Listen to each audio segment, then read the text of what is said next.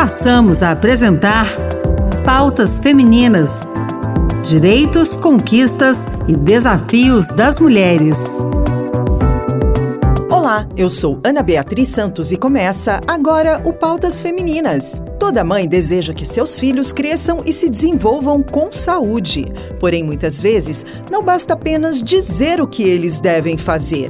É preciso que toda a família adquira novos hábitos de saúde. O bom é que não apenas as crianças, mas os pais também ganham mais qualidade de vida a partir desta decisão, como explicam o doutor Tanguy Frisso e a doutora Patrícia Frisso, um casal de médicos que mora lá no Espírito Santo. Vamos ouvir? Como que foi a ideia de escrever um livro junto com o Tanguy? Então, essa ideia nasceu da dificuldade que a gente teve na nossa própria casa. Nós temos duas filhas, são hoje adolescentes, a Maite, que tem, tem 16 anos, e a Luma, que tem 14 anos. Só que quando as meninas começaram, Ana, numa idade mais ou menos 10 anos, elas começaram a fazer as escolhas delas. E a gente percebeu que as escolhas delas não eram saudáveis. Aí, Ana, a gente começou a dar aula para elas mesmo, do que, que é alimentação, qual a importância, como é que monta um prato, quantas calorias, tudo. A mesma, a mesma coisa do sono, a gente falou de atividade física, de controle emocional. E as meninas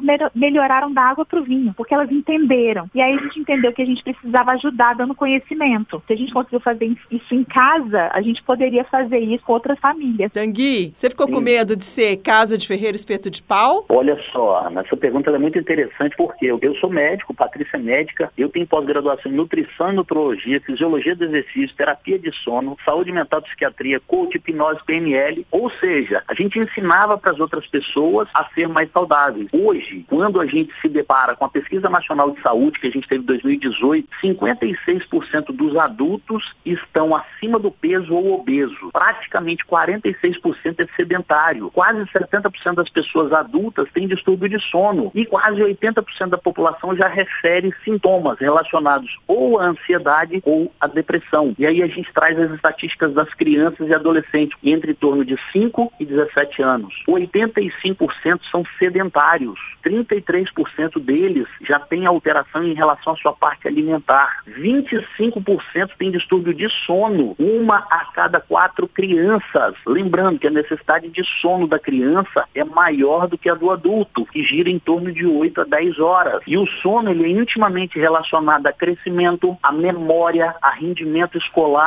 E quando a gente fala da parte de controle emocional, a gente vê que 20 20% das crianças já tem transtorno relacionado à ansiedade, à depressão, que precisam ou de medicação ou de psicoterapia. E aí, Ana, a gente viu que isso estava acontecendo dentro da nossa casa. E não existia uma metodologia. Na escola, que era um lugar que a gente achava que talvez também pudesse ensinar, eles também não conseguiam ensinar. E aí a gente viu dessa necessidade. O que, que você acha, né, ou vocês dois acham, que os pais podem fazer para que os filhos entendam que uma rotina saudável, uma vida saudável, né, não é uma coisa ruim, primeiro passo, que inclusive no livro a gente fala isso, é a respeito de se fazer um autodiagnóstico e perguntar como que está a alimentação da nossa família. A gente tem comido mais alimentos naturais ou mais industrializados? O segundo é em relação à atividade física. Nós temos praticado atividade física regularmente em relação a sono.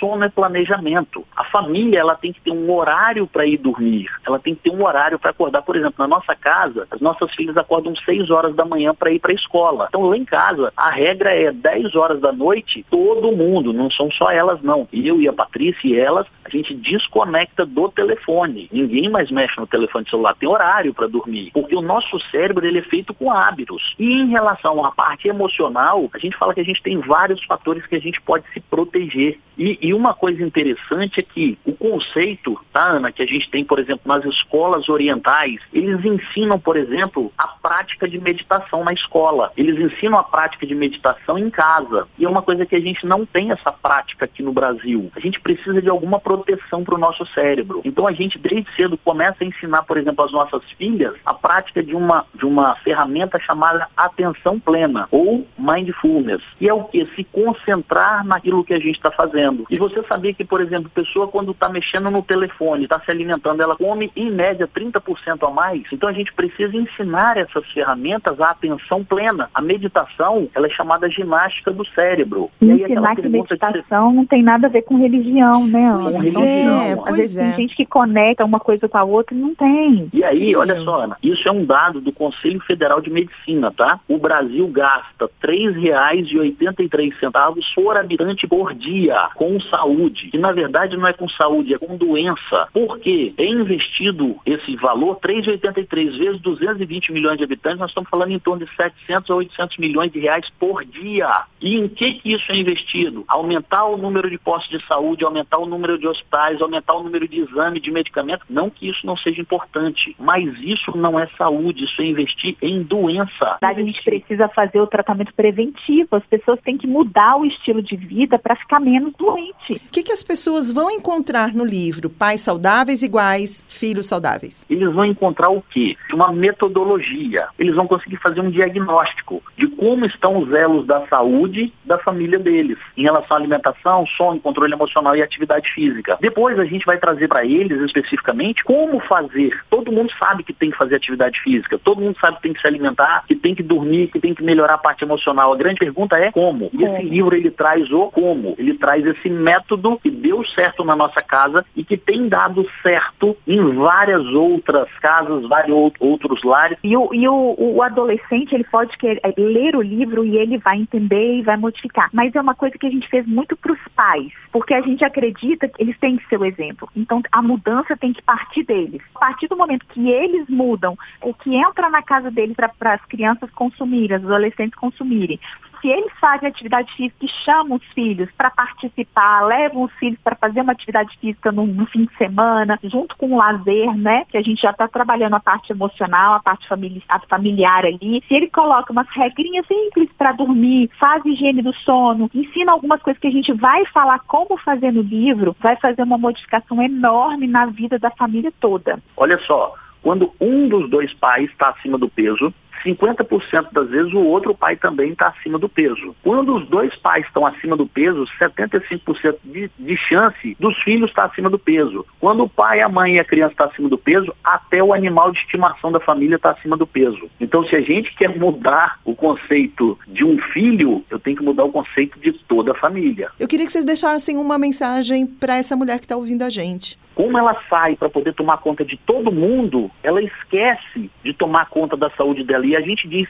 não tem um avião, Ana, quando ele fala que se máscaras de oxigênio caírem e tiver uma criança ou um idoso do seu lado, coloque a máscara primeiro em você. A gente tem visto que as nossas mulheres não têm conseguido fazer isso. E elas adoeceram. Como elas adoeceram, a população toda adoeceu. Nós precisamos munir essas mulheres de informação. Certo. Isso. E Patrícia? Ana, eu, eu, o recadinho para elas é que, assim como eu e você, a gente sabe que nós temos uma vida muito atribulada, né, Ana?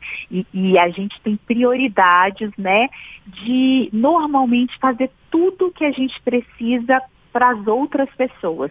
E a gente se esquece um pouquinho.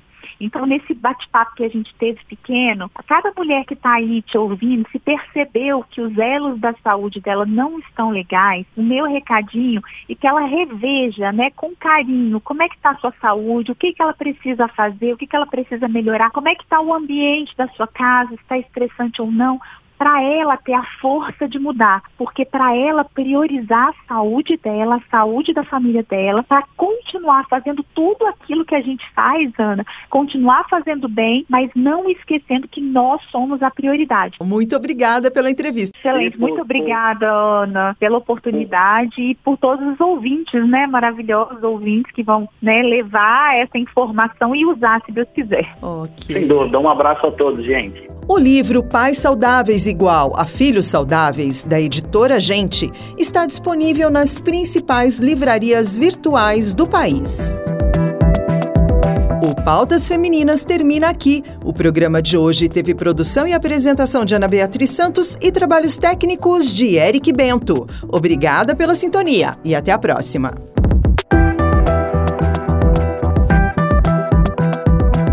Acabamos de apresentar Pautas Femininas. Direitos, conquistas e desafios das mulheres.